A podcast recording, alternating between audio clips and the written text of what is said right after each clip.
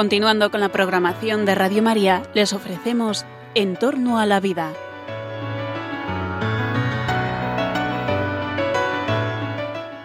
Es un espacio dirigido por José Carlos Avellán y Jesús San Román.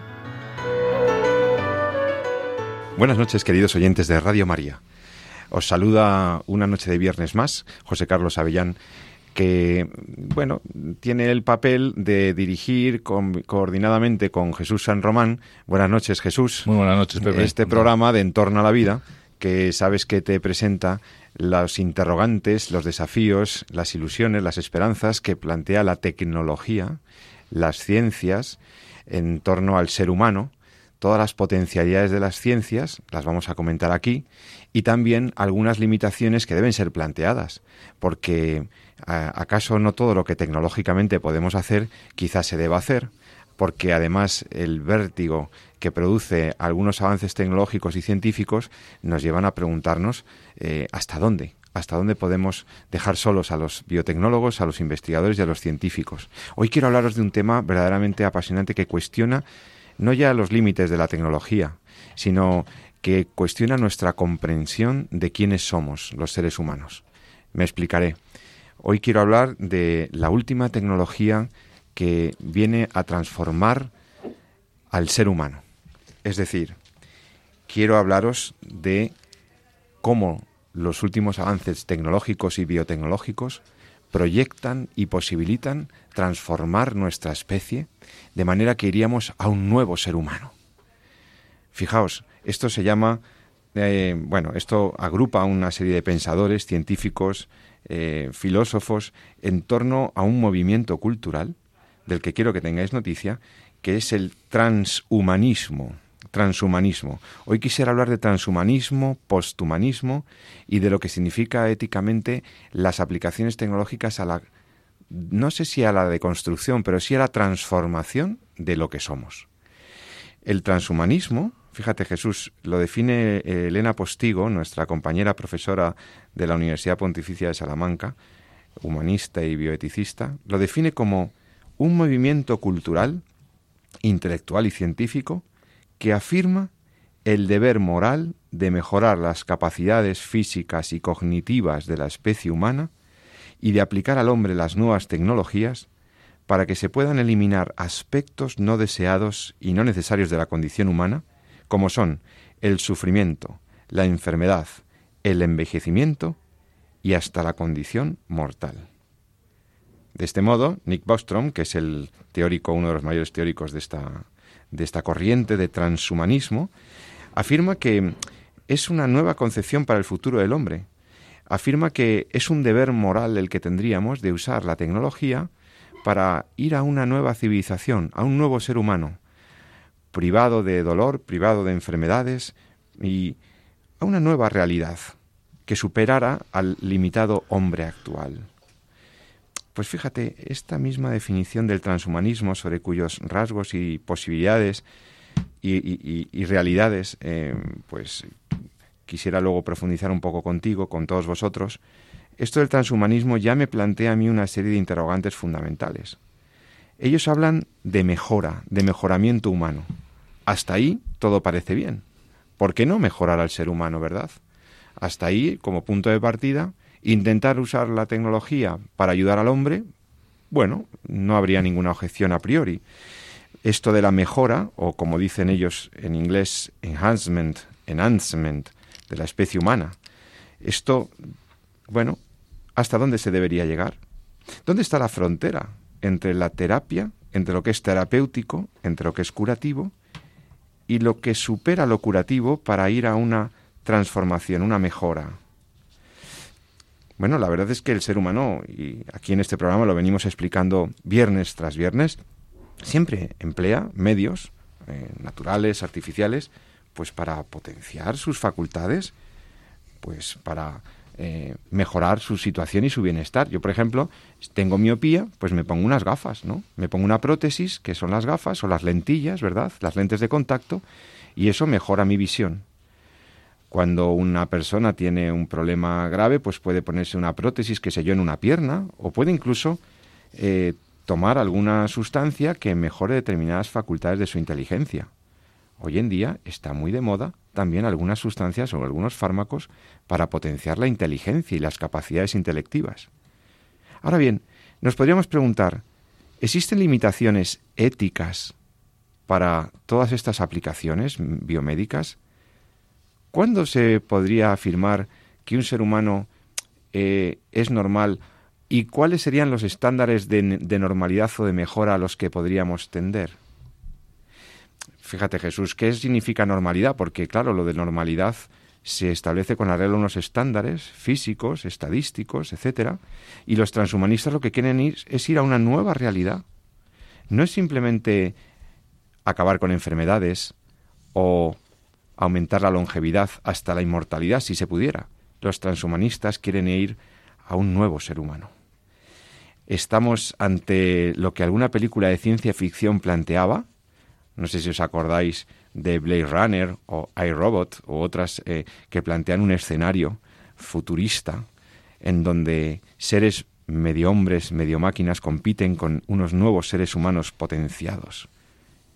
El mito del hombre máquina, el bio, eh, hombres con biochips, eh, seres humanos con nuevas, con alteraciones genéticas que potencian sus cualidades. ¿Hasta dónde podíamos llegar? Esto ya no es ciencia ficción, queridos oyentes. Eh, sabemos, y ahora Jesús San Román como médico y experto nos dirá cuánto hay de ciencia ficción y cuánto hay de factibilidad, o sea, de realismo en estos avances hacia el mejoramiento humano. Pero a mí me produce un poco de vértigo, me produce, me invita a reflexionar con todos vosotros sobre lo que podría significar todo esto. Mm, claro, en principio, plantear la mejora del hombre está muy bien, pero, eh, como dice Luis Miguel Pastor, el profesor de la Universidad de Murcia, esto tendría el límite de malograr al mismo hombre. Porque lo del human enhancement, o el mejoramiento humano, tal como lo define la Enciclopedia de Filosofía de Stanford, comporta el uso de medios tecnológicos para alterar las características físicas o las capacidades funcionales humanas actuales más allá de lo necesario para restaurar o sostener la salud. Es decir, estamos ante biotecnología dirigida a una finalidad distinta. Ya no es mejorar o sostener o restaurar la salud, es potenciar capacidades, desarrollar características físicas o genéticas que permitan ir a un nuevo hombre. Jesús, todo esto, ¿cuánto tiene de verdad? ¿A ti también te da vértigo? Bueno, lo que me da, más que vértigo, eh, me da un poquito de rabia, si hay que, por, así decirlo, porque yo creo que aquí se, manipula mucho con, estas corrientes eh, filosóficas, eh, neofilosóficas, muchas veces de finales del siglo XX, y que, bueno, pues que en el fondo sobre la venta de una idea que puede ser más o menos atractiva, por así decirlo, pues subyace una concepción de lo que es la persona y subyace una visión de lo que es el hombre completamente eh, peligrosa en cuanto a, a, los valores que defiende, ¿no? A, las ideas que representan. ¿no? Y esto ha pasado también con la filosofía de género, por ejemplo, ¿no? y pasa también con el tema de la New Age y sobre todo pasa con el transhumanismo. ¿no? O sea, según lo comentabas al principio del programa, dice, bueno, eh, parece lógico que a finales del siglo XX esa revolución tecnológica, que es lo que ha supuesto estos últimos años del siglo XX, y parece que el siglo XXI va en esta línea también, va a ser el siglo de la tecnología, pues el hombre se pueda apoyar y se pueda ayudar eh, de estas herramientas tecnológicas que va construyendo, que va diseñando pues para la mejora de sus capacidades y no digamos ya para la recuperación de la salud. Esto a priori parece una cosa bastante atractiva y parece bastante buena. ¿Qué pasa con este concepto nuevo que surge, porque como bien decías, en el año 97, pues, eh, Nick Bolson, este filósofo suizo, ¿no? y, que crea incluso una asociación, la Asociación Mundial para el Transhumanismo, ¿no? y que se define, define muy bien eh, lo que significa lo que, lo que has puesto tú en los primeros minutos del programa.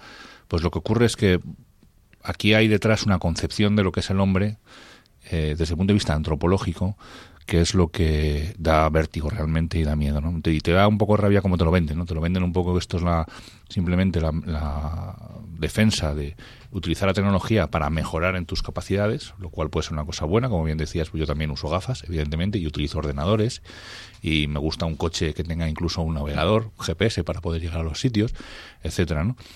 Pero de ahí a que eh, yo sea menos persona por el hecho de no cubrir esos estándares o por el hecho de, eh, de tener unas limitaciones físicas y que eh, la plenitud de la persona la alcance, no la tenga, sino la alcance a medida que voy mejorando mis capacidades físicas, ahí ya, de ahí una cosa u otra hay un mundo entero. Sí, es que encubre, como tú bien dices, una visión del hombre claramente reduccionista, ¿no? Claro, yo creo que ahí está el gran problema, porque como médico, eh, una persona que trabaja, un médico que trabaja constantemente para para recuperar la salud, el poder usar una prótesis de cadera para sustituir una cadera que está lesionada, o una prótesis de rodilla, o unas gafas, como me dices, una válvula cardíaca, un cateterismo para eh, solventar una obstrucción en una coronaria, en fin, todo aquello de lo que nos usamos. Eh, la medicina ha avanzado enormemente gracias a la tecnología, a las pruebas, los diagnósticos por imagen, etcétera. Todo eso está bien y es bueno, pero no por el hecho de llevar una prótesis o no llevarla de haber recuperado la salud o de estar enfermo o de estar sano o de tener una limitación o de no tenerla, no por ese hecho uno va a ser más o menos persona que el otro. Más aún, es que ya no se trata solo de recuperar una función, digamos, normal o una funcionalidad de un miembro o de, una, o de un órgano. Los transhumanistas van un poquito más allá partiendo de esa visión reduccionista del hombre de la que estábamos hablando, biologicista, posmoderna, probablemente eh, cosificando un poquito el cuerpo, ¿no? En plan dualista, en el sentido de la visión cartesiana, ¿no? Del, eh, en vez de ver al hombre como una unidad, ver el cuerpo como un objeto que yo puedo transformar, claro, ahí está, a mi ahí está la clave. Es algo y esa es una conexión también con la filosofía de género, por cierto, muy interesante. Claro. Esto lo ha visto Aquilino Polaino, el, el, catedrático Polaino, lo ha visto clarísimo, la conexión con género, porque, porque no Donde el cuerpo es un lastre, algo que... es algo que yo puedo modificar, que yo puedo conducir hacia su modificación o mejora, en el sentido que yo crea conveniente. Claro como que somos de una materia, de una labilidad y de una mm, liquidez y, modificabilidad, podríamos decir, que, lo hacen disponible, ¿no? Entonces eso es una forma de cosificación del cuerpo y de separarlo de la persona. Pero más allá de eso nos podríamos preguntar, hombre, em, ¿hasta qué punto no, eh, no supone esta, esta visión del hombre una... Mm, un desconocimiento de la verdadera singularidad humana, ¿no? Claro, yo creo que ese es el, e, ese es, la clave. Quizá habría que recuperar un poquito la definición de persona de Boecho que luego integró Santo Tomás de Aquino, esa sustancia individual de naturaleza racional, es decir, somos nosotros somos nosotros en nuestro espíritu y en nuestro cuerpo. O sea, no es el cuerpo, como decíamos, no es un lastre, no, es, una cosa. es, una cosa. mala, eh, no es algo de lo que tengamos que desprendernos para ser más humanos, sino que sino que somos nosotros mismos. Entonces, efectivamente, eh, estamos en un, eh, en un mundo natural, hemos perdido esa, pasibilidad, esa impasibilidad, ¿no? estamos expuestos ¿no? a las enfermedades y tenemos que luchar con ellas, y tenemos que luchar contra el dolor y tenemos que luchar contra la enfermedad y venimos haciéndolo y venimos haciéndolo cada vez mejor y todavía hay un largo camino que recorrer. Pero insisto, el problema es cómo, qué entendemos que somos. ¿Cuál es la concepción que tenemos de lo que es la persona humana? Claro, porque ahí entonces entran las posibilidades tecnológicas para el mejoramiento del hombre, ¿no? Y aquí, eh, en un reciente seminario de la Asociación para la Doctrina Social de la Iglesia, de AEDOS, en Madrid, em, se formularon algunas preguntas muy interesantes y, se habló de las posibilidades tecnológicas reales desde la genética y de la biotecnología para ese mejoramiento, ¿no? Y yo recuerdo que el profesor Nicolás Jouve, catedrático de genética, al que luego espero que podamos eh, contactar y, preguntar algunas cosas concretas de estos temas, hablaba de, un, de una doble vía de mejoramiento ¿no? del ser humano. Podríamos utilizar la tecnología para eliminar las imperfecciones humanas. ¿no?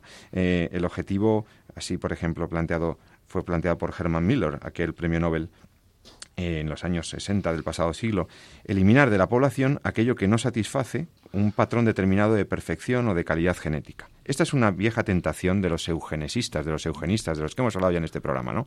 Esto ya lo, quiso hacer Galton, lo promovieron una serie de filósofos, teóricos y hasta científicos, ¿no? Los eugenistas. es lo que podríamos llamar un mejoramiento indirecto, ¿no? Es mejorar la población por la vía de eliminar determinadas imperfecciones, cosas que consideramos indeseables. Pero luego es que la ciencia y la tecnología moderna nos abre al mejoramiento directo que es lo que dice Hove que tendría un potencial también añadido.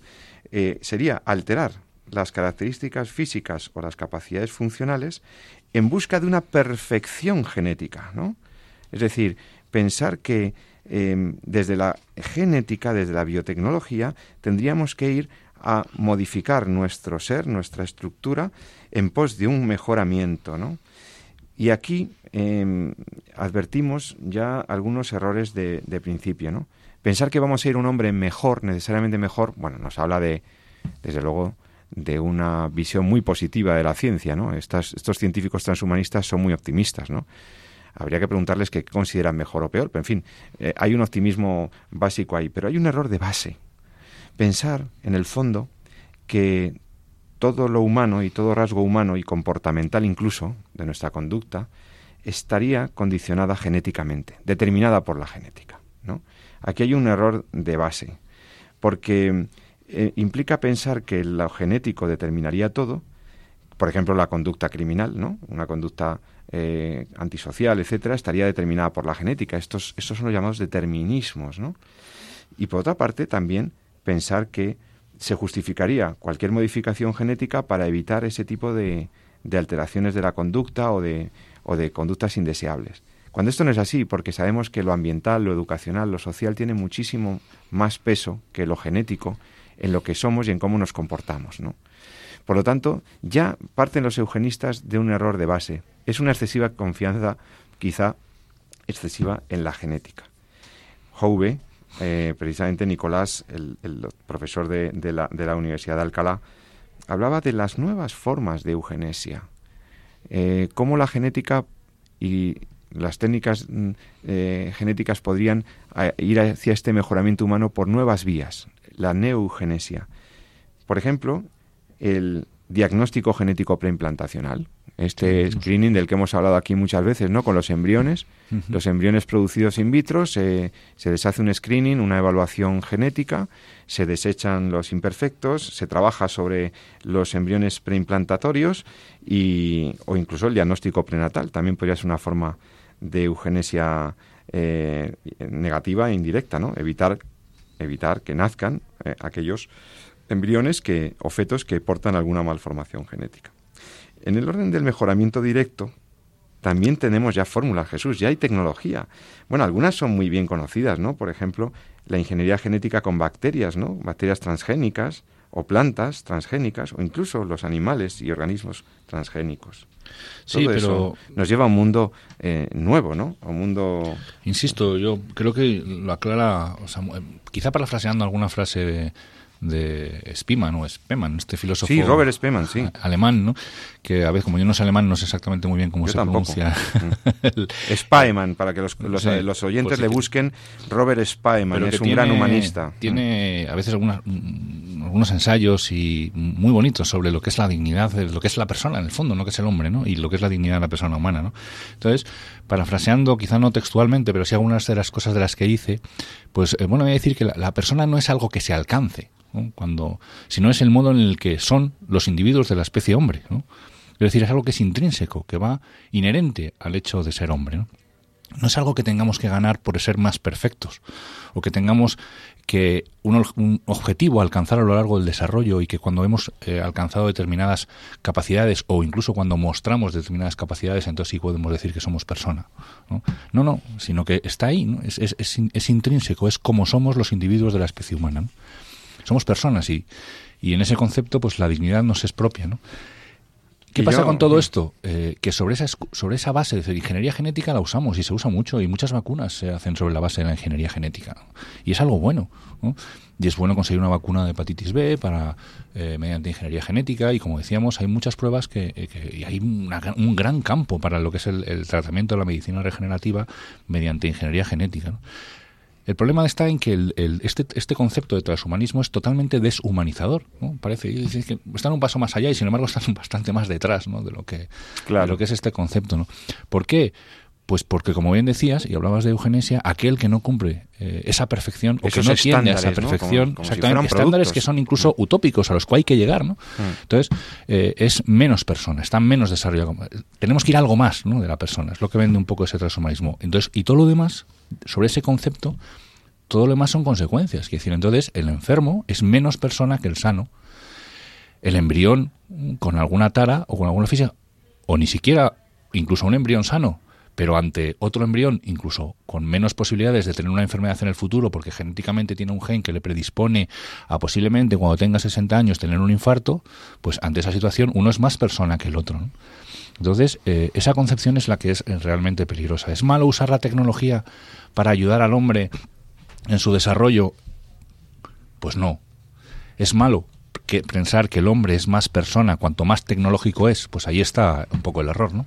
Claro, es que habría que preguntarse si no estaríamos sustituyendo realmente al ser humano auténtico, contingente, eh, desde luego em, vulnerable, etcétera, por esta nueva humanidad a la que propenderían estos teóricos, ¿no?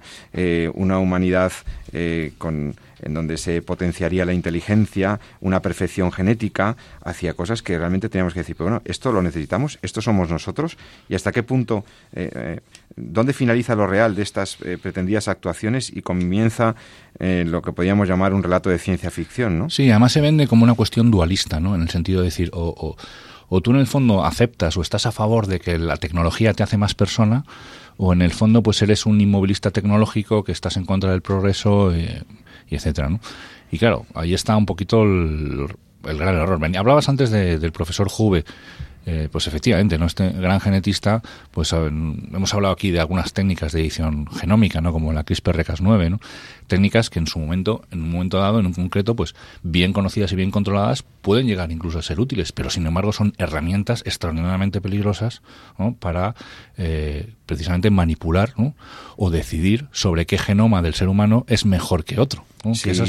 es, una noticia además de plena actualidad porque hace escasamente 15 días eh, la Autoridad eh, sobre Fertilidad Humana del Reino Unido de la Gran Bretaña autorizó la intervención sobre embriones humanos, la práctica de esta edición genómica eh, técnicas de modificación de expresión de genes, ¿no? De la, la CRISPR-Cas9 esta, de la que me gustaría que tuviéramos la oportunidad de hablar con eh, un experto como es Nicolás Jouve, al que creo que podemos llamar en este momento para preguntarle qué es lo que se ha autorizado en el Reino Unido, eh, hasta dónde va la ingeniería genética. Bueno, podemos tratar de, de hacer una pausa musical y lo, mientras tanto tratamos de, contactar. Pues ahora mismo hablamos con el catedrático de genética de la Universidad de Alcalá, don Nicolás Jouve, y le preguntamos en qué consiste esto de trocear ADN, insertar trocitos de ADN, mejorar la especie, ¿a dónde vamos? Ahora mismo, en unos minutitos, en Radio María.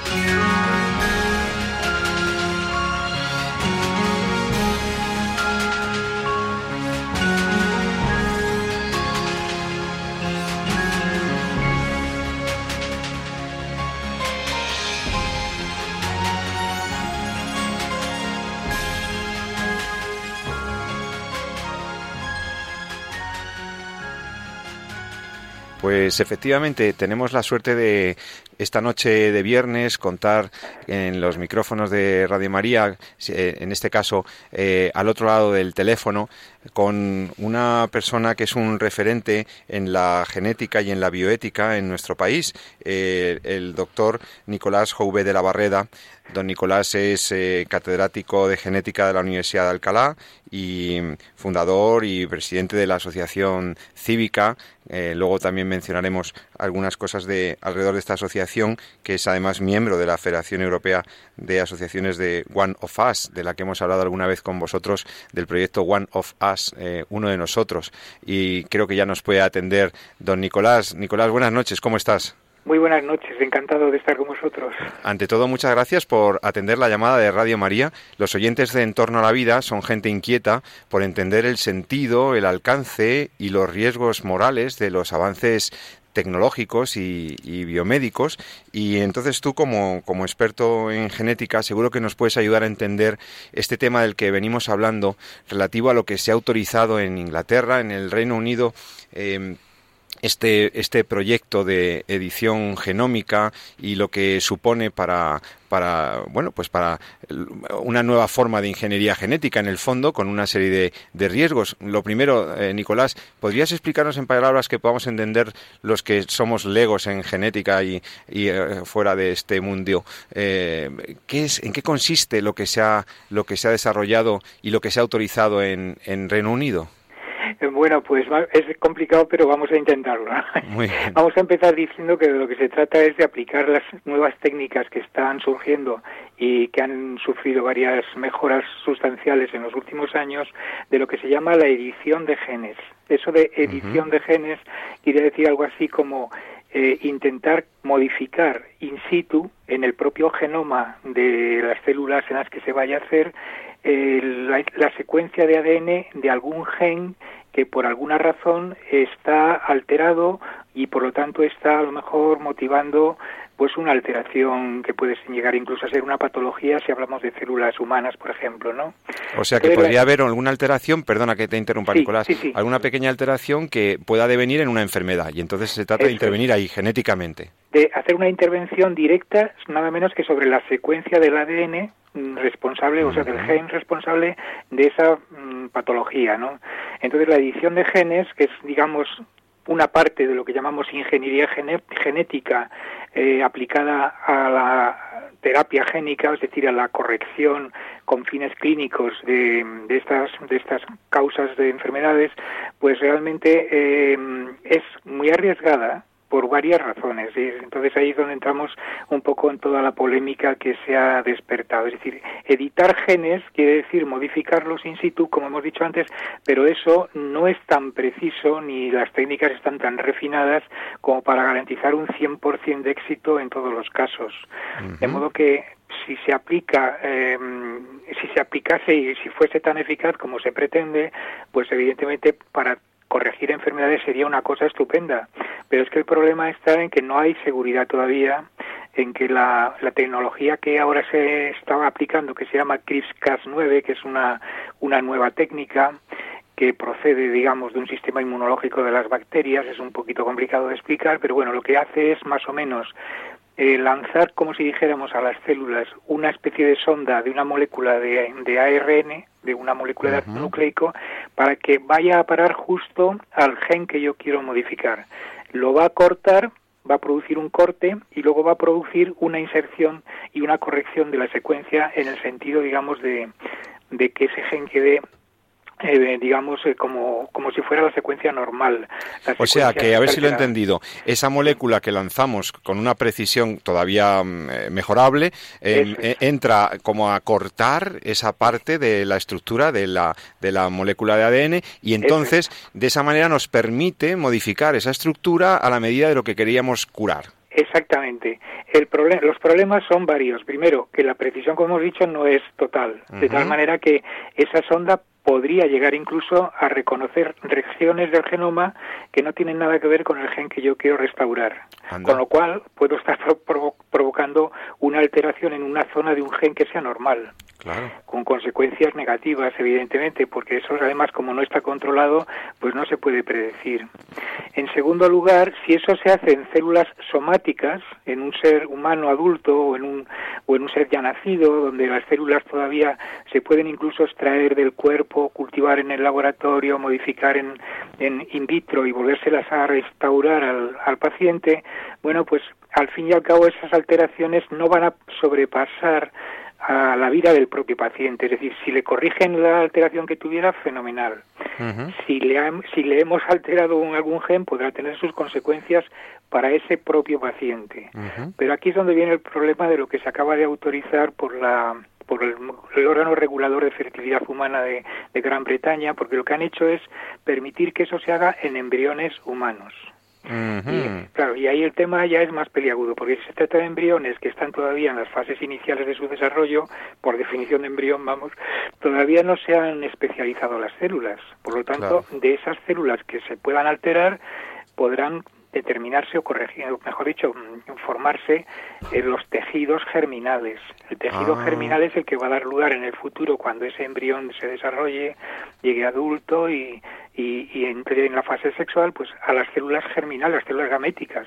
O sea que podríamos estar interviniendo sobre aquellas, eh, digamos, sobre la, eh, eh, en ese embrioncito tan joven, entonces tan indiferenciadas las células, o sea, poco especializadas, de modo que a ver si lo he entendido. Claro, podríamos estar incidiendo sobre la estructuración o la conformación de sus tejidos germinales y eso estaría trasladando una modificación genética a futuras generaciones. ¿Lo he entendido bien? potencialmente podría trascender a la, a la generación en la que se hace, es decir, a la generación siguiente o mm, siguientes, porque al final, al final, las, digamos, los genes van pasando de generación en generación y aunque no se manifiesten en, en un momento dado, sí lo pueden hacer en generaciones posteriores, ¿no? Entonces ese es el grave riesgo, aun cuando en este en este caso de la, de la autorización que se ha, se ha hecho a estos investigadores del Instituto Francis Crick de Londres, mm, se dice que los embriones que vayan a ser manipulados tienen que ser destruidos.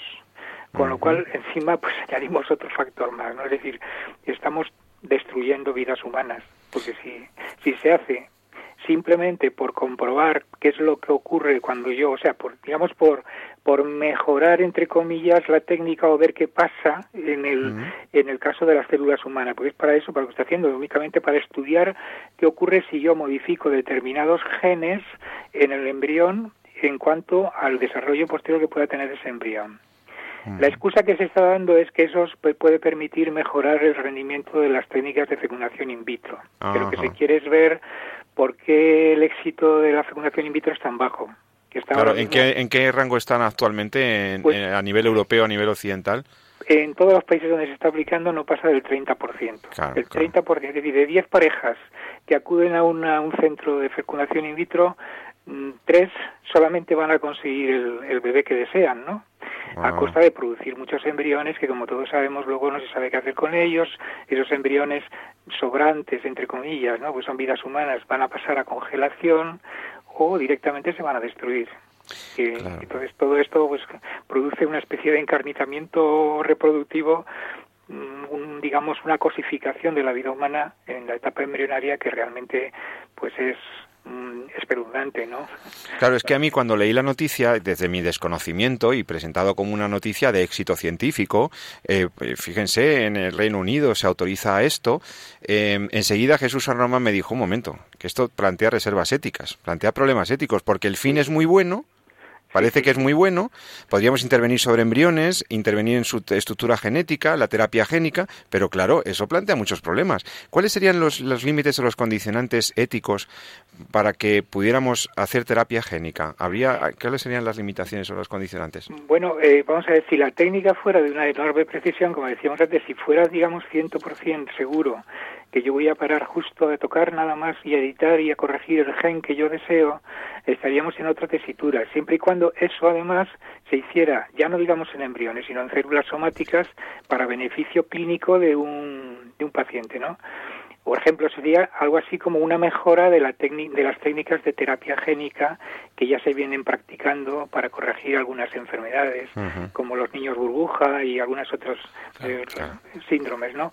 Pero estamos hablando de embriones, ¿no? Entonces la connotación ética es que se tienen que manipular eh, editar y corregir esos genes en embriones que luego van a ser destruidos.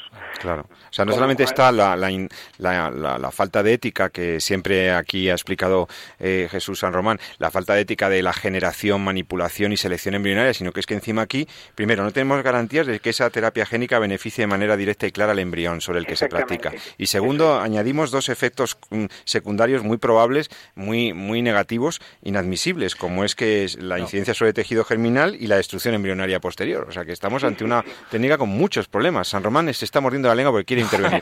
no, es que pasa no, que aquí como Pepe es jurista, pues a veces se lía un poco con...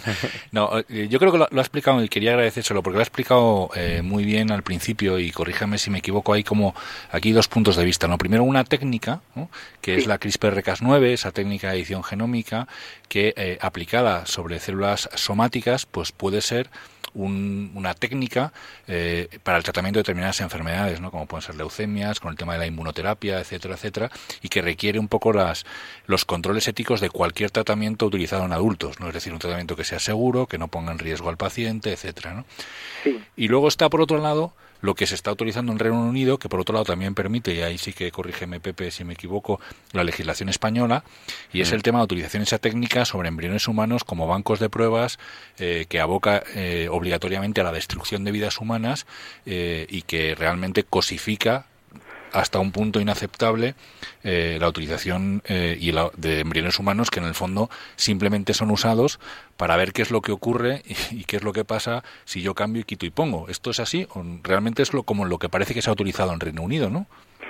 Sí, sí, exactamente es eso lo que lo que se está autorizando, ¿no? El, editar genes en, células embrionarias con todos los riesgos que hemos dicho. Yo no estoy tan seguro y quizás eh, Pepe ya nos lo pueda aclarar sobre si la ley de reproducción humana asistida del año 2006 realmente autoriza esto. Yo yo creo más bien que no es una autorización directa, sino en todo caso sometible a unos comités Sí, requería una autorización sí, de, la, autoridad pública sanitaria. Una cosa parecida a, como a la, a la, oficina británica esta de regulación de la fertilidad, que es la que ha tenido que autorizar pero bueno, aquí entramos casi en un vacío legal que yo no sé si, si Pepe podría aclarárnoslo más un poco.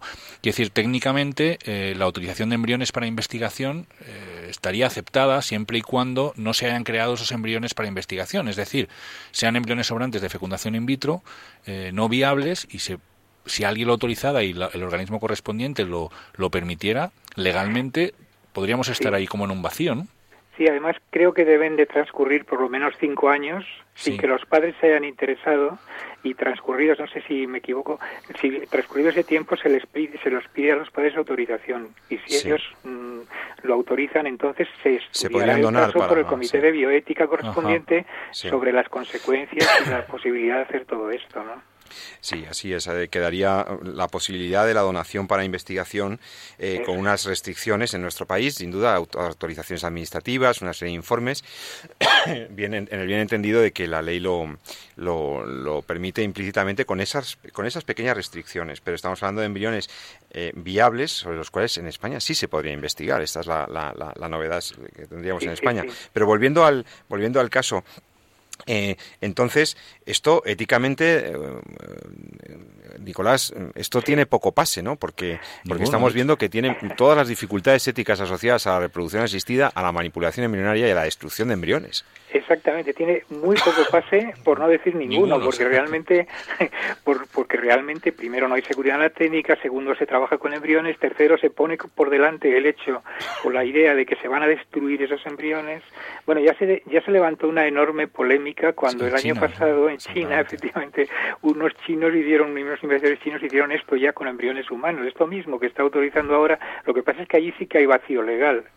En, Inglaterra no es que haya vacío legal, lo que hay es unos órganos reguladores que son muy permisivos, porque este mismo órgano regulador, la HFA ¿no? de, del Reino Unido, es el que autorizó hace 10 años la hibridación entre gametos humanos y de animales.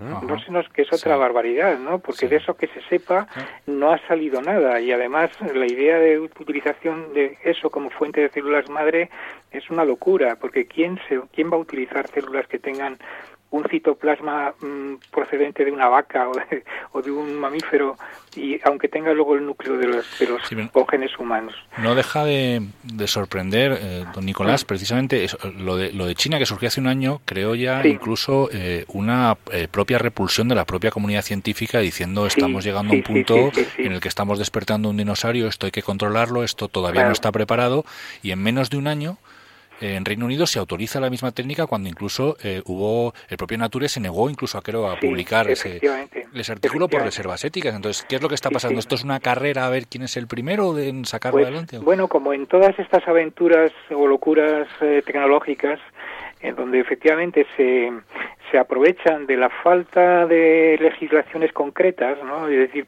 el vacío legal, pues de alguna manera se mete por ahí, eh, digamos, el interés que se además se, se exagera sobre que esto va a tener consecuencias muy positivas, pero bueno, en este caso desde luego para nada. Y efectivamente el año pasado, en el mes de septiembre, me parece que fue por el río del verano, se hizo una reunión eh, de científicos donde hubo varios premios Nobel. Ahí estaba David Baltimore, Paul Berg y otra serie de buenos biólogos moleculares llamando la atención concreta sobre la inconveniencia de utilizar la técnica del CRISPR, que todavía no es segura, en células humanas.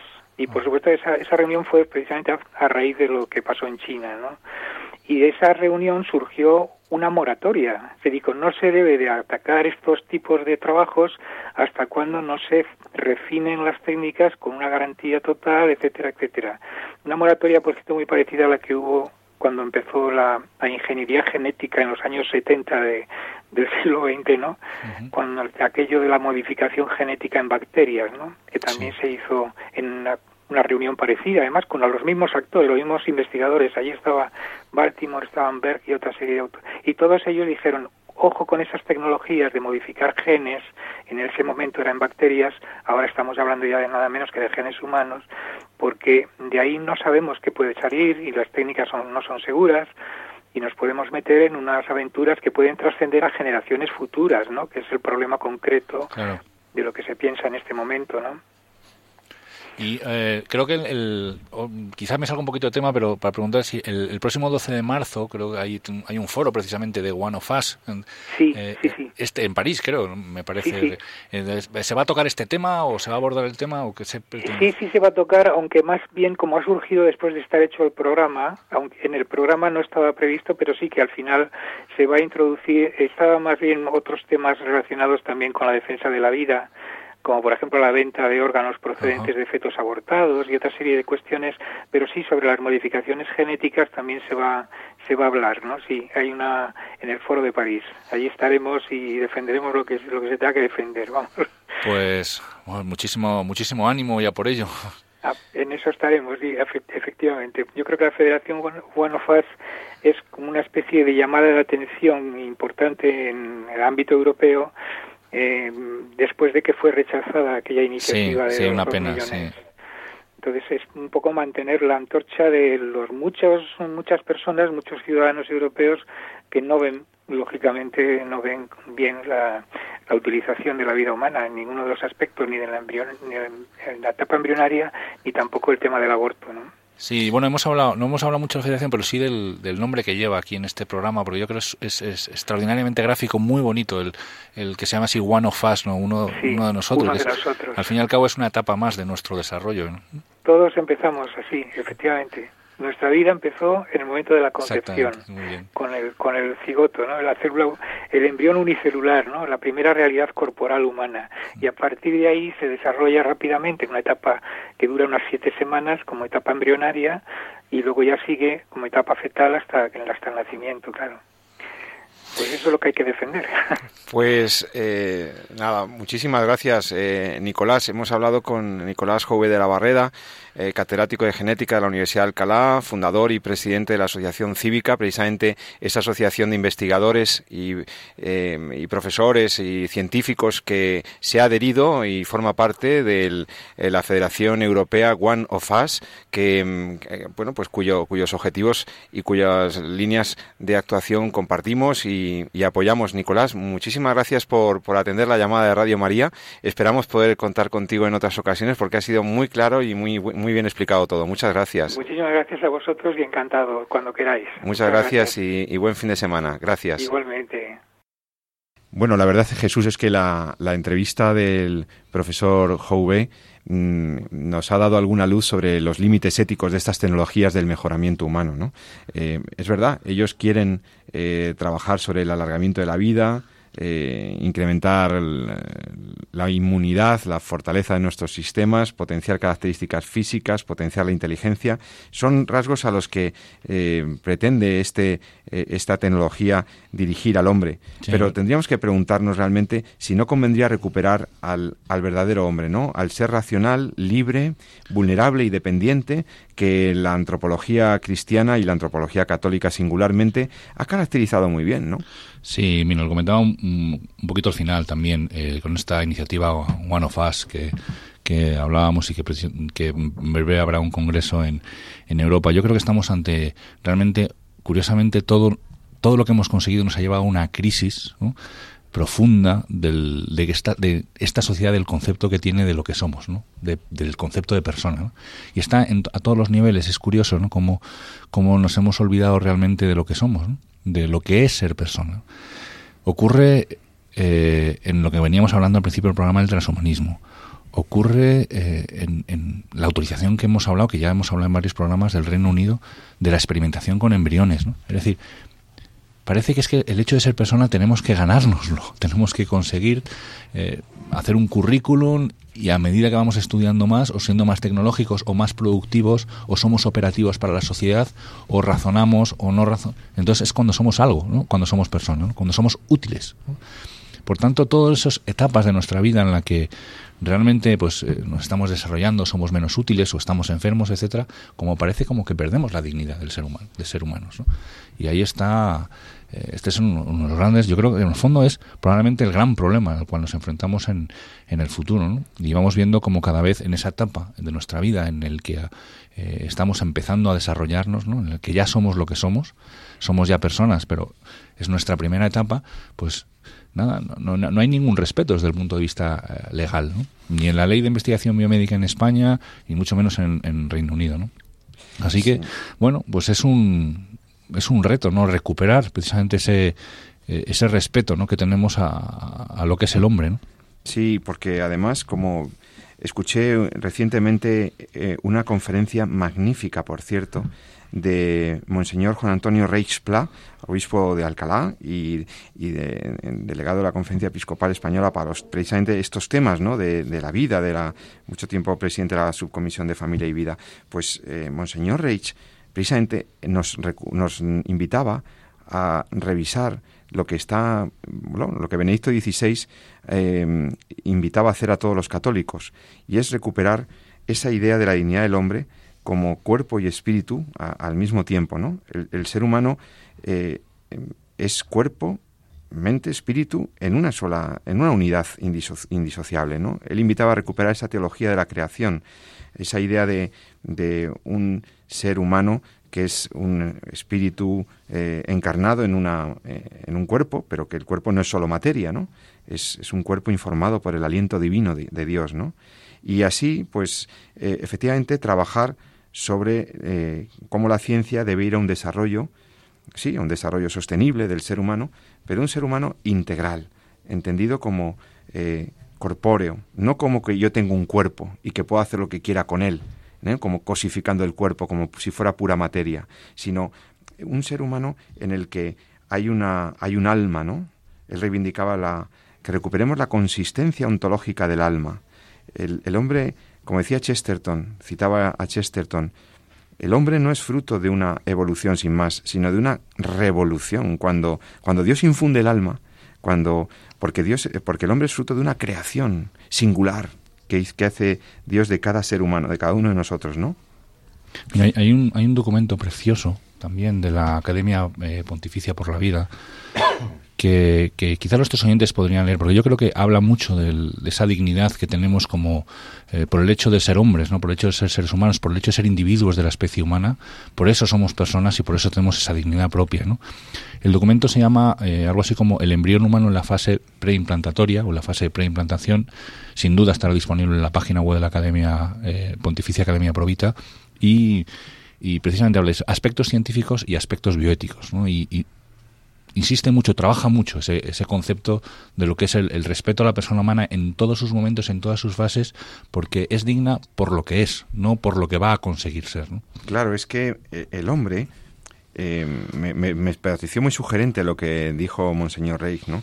El hombre no se parece a los animales. E, el hombre a quien se aproxima es a la divinidad. Está claro, eh, sí. lo que nos diferencia es que somos alguien y no algo que y eso es lo que llamamos en realidad este valor diferencial es que llamamos dignidad no o sea propiamente es la es bueno ahora el concepto de dignidad incluso ya está está tan manoseado, tan usado por todos los códigos internacionales pero para nosotros significa un ser sin duda corpóreo un viviente racional libre pero que tiene un aliento divino es que esto es lo grande del ser humano, ¿no? Y cuando vemos esto, eh, salimos de todos esos dualismos que, separan cuerpo y alma, y entonces, viendo al hombre así, se interpreta mucho mejor el carácter deshumanizador de estos grandes, de estos nuevos movimientos tecnológicos o, o filosóficos transhumanistas, ¿no? El ser, el ser humano tiene una naturaleza. Somos lo que somos porque fuimos queridos así por, por Dios, somos así creados como una perfecta unidad de cuerpo y espíritu. Esa es la persona humana, una perfecta unidad, ¿no? Por lo tanto, em, realmente lo importante es que volvamos a descubrirnos como seres eh, queridos eh, por Dios, con un, con un ser que nos es dado. Por supuesto que podemos mejorar y estamos llamados a ir perfeccionando la creación, porque somos eh, co-creadores, ¿no? Y tenemos, eh, bueno, el discurso precioso, ¿no? De, Francisco en, en, Laudato Si, ¿no? Y esa responsabilidad que tiene el ser humano hacia, hacia toda la diversidad y hacia sí mismo, ¿no? Pero desde la convicción y desde el presupuesto de que somos lo que somos, ¿no? Y aquí también contra la ideología de género famosa, ¿no? Eh, somos, Dios los creó hombre y mujer, ¿no? Y desde el principio ha previsto al hombre con esta vocación de ir hacia Dios y de tener una existencia que cobra sentido desde su vocación primordial eh, al amor. Yo creo que es muy importante devolver a, a, nuestros contemporáneos la idea del hombre tan rica que tiene el mundo cristiano, la antropología cristiana, y salir de estos sueños y de estos sueños tecnológicos que lo que hacen es deshumanizarnos, ¿no? Mm, no queremos ir a otro hombre, queremos, eh, creemos que el hombre es bueno, o sea, que, lo que hay es bueno y que hay que, por supuesto, si se puede ayudar a evitar la enfermedad, mejorar, por supuesto, una prótesis que ayuda eh, a una funcionalidad, pues todo eso está muy bien. Ahora, ir a otro ser humano, cosificar el cuerpo, eh, yo creo que esto, pues no lo queremos en el fondo nadie, ¿no? Está claro, Pepe, sí, sí como bien dices, la, la, dignidad es algo eh, pues, pues con lo que se tiene por el hecho de ser. Decimos la Declaración Universal de los Derechos Humanos que todos los hombres nacen con igual dignidad. Sin embargo, hoy estamos ante una sociedad que, en la cual parece que la dignidad es algo que se tiene o no se tiene, que se aumenta o se disminuye, ¿no? Incluso que se puede llegar a perder, ¿no? Y frases como esta vida no es digna de ser vivida o calidad de vida, en fin, van horadando poco a poco en, en, en el hecho de que eh, eh, el hombre cuando menos útil o cuando más limitaciones tiene, pues menos hombre es, ¿no? Y ahí está precisamente de lo que hay que oír, ese, de ese error. Y eso, ese concepto de incluso de, de, dignidad intrínseca, lo que es la naturaleza del hombre, y que, que tan bien y tan valiente ha defendido eh, el magisterio de la Iglesia eh, desde el inicio de los tiempos, ese, es precioso, ¿no? La, la, la, concepción que tiene, y al, al fin y al cabo, como bien decías también en otro programa, prácticamente el concepto de persona incluso lo desarrolla la propia, el propio magisterio en, la filosofía. ¿no? Esto no supone tampoco, cuidado, hablar de naturaleza o de persona no supone, digamos, un lo que decimos en filosofía, un fixismo, ¿no? Una, un inmovilismo que no pueda, que no permita una mejora de, la especie y del ser humano. Por supuesto, estamos abiertos a esa, a esa evolución natural y por eso es lo que decía que lo utiliza muchas veces el transhumanismo para vender esa, ese aspecto dual, es decir, o estás conmigo o estás contra mí. Entonces, y cuando estás contra mí parece como que es que ya no te quieres mover y quieres volver a la época de los claro, o que no, crees en la libertad, por ejemplo, porque eso es una trampa, ¿no? Es una trampa contraponer libertad y naturaleza, por ejemplo, pensar que la libertad eh, supondría un omnímodo poder sobre mí o sobre mi cuerpo, ¿no? Por lo tanto, yo saco aquí algunas consecuencias éticas de todas estas reflexiones que estamos haciendo para nuestros oyentes, ¿no? Lo primero, para los que se dedican a biotecnología o a medicina como tú y demás, eh, yo creo que convendrá, a la luz de estos avances tecnológicos y demás, revisar, recuperar el sentido y el verdadero objeto de la medicina y de la ciencia y de la técnica, es decir, lo que llama mi maestro eh, José Miguel Serrano el telos médico, ¿no? el para qué de nuestra acción como sanitarios, como médicos, como personas, que debemos promover el bien de la persona humana en su dignidad y en su trascendencia, entendida así, ¿no? Como una, Hipócrates, ¿no? Es la medicina hipocrática y es recuperar un sentido de la medicina hacia el bien, hacer el bien integral del hombre. Y no hacer daño. Otra cosa que considero después también de la entrevista con, con Nicolás Jouve, eh, creo que mm, a modo de conclusión también, ¿no? que hay un derecho del hombre a, la vida y a la salud, pero comprendiendo que el ser humano es el mismo desde la concepción hasta la muerte y que por tanto hay que respetar la unidad y la integridad del ser humano, porque yo creo que todos estos eh, transhumanistas en el fondo están amenazando la misma identidad del hombre, ¿no? nuestra integridad y nuestra identidad. Y por lo tanto creo que aquí tenemos que ir a una recuperación de, la, de nuestra esencia. En fin, yo creo que ha sido breve, pero creo que a la luz de, de, los avances y de las noticias tan actuales, una reflexión válida para nuestros oyentes. ¿Alguna cosa más, Jesús? No, recordar lo que venimos diciendo. O sea, no nos hacemos humanos, sino que lo somos. No, nos hacemos dignos, sino que lo somos. ¿no? Y no lo perdemos por el hecho de ser estar más enfermos o menos perfectos. ¿no? Y mejoras, sí. Humanos también. Posthumanos, no lo sé no sé, no sé si lo quiero.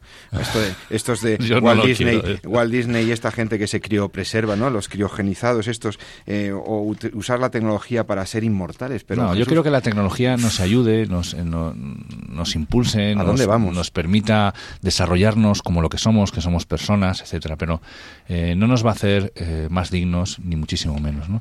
Que nos ayude a cuidar enfermedades, sin duda, a curar enfermedades, sin duda. Que nos ayude a recuperar la salud, sin duda ninguna.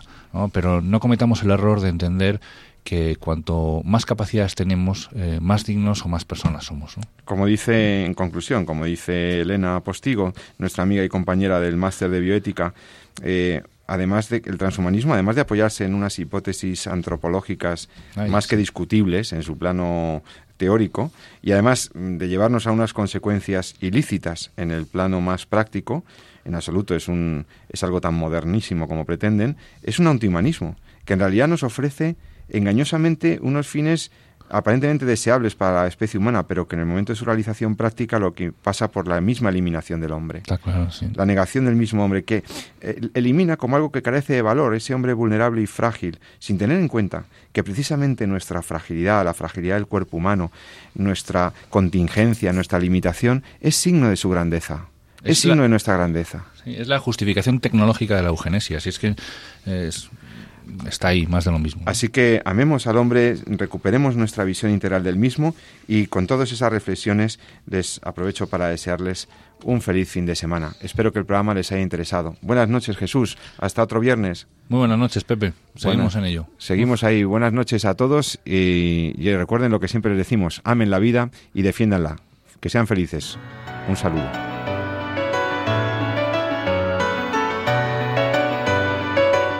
Han escuchado En torno a la vida con José Carlos Avellán y Jesús San Román.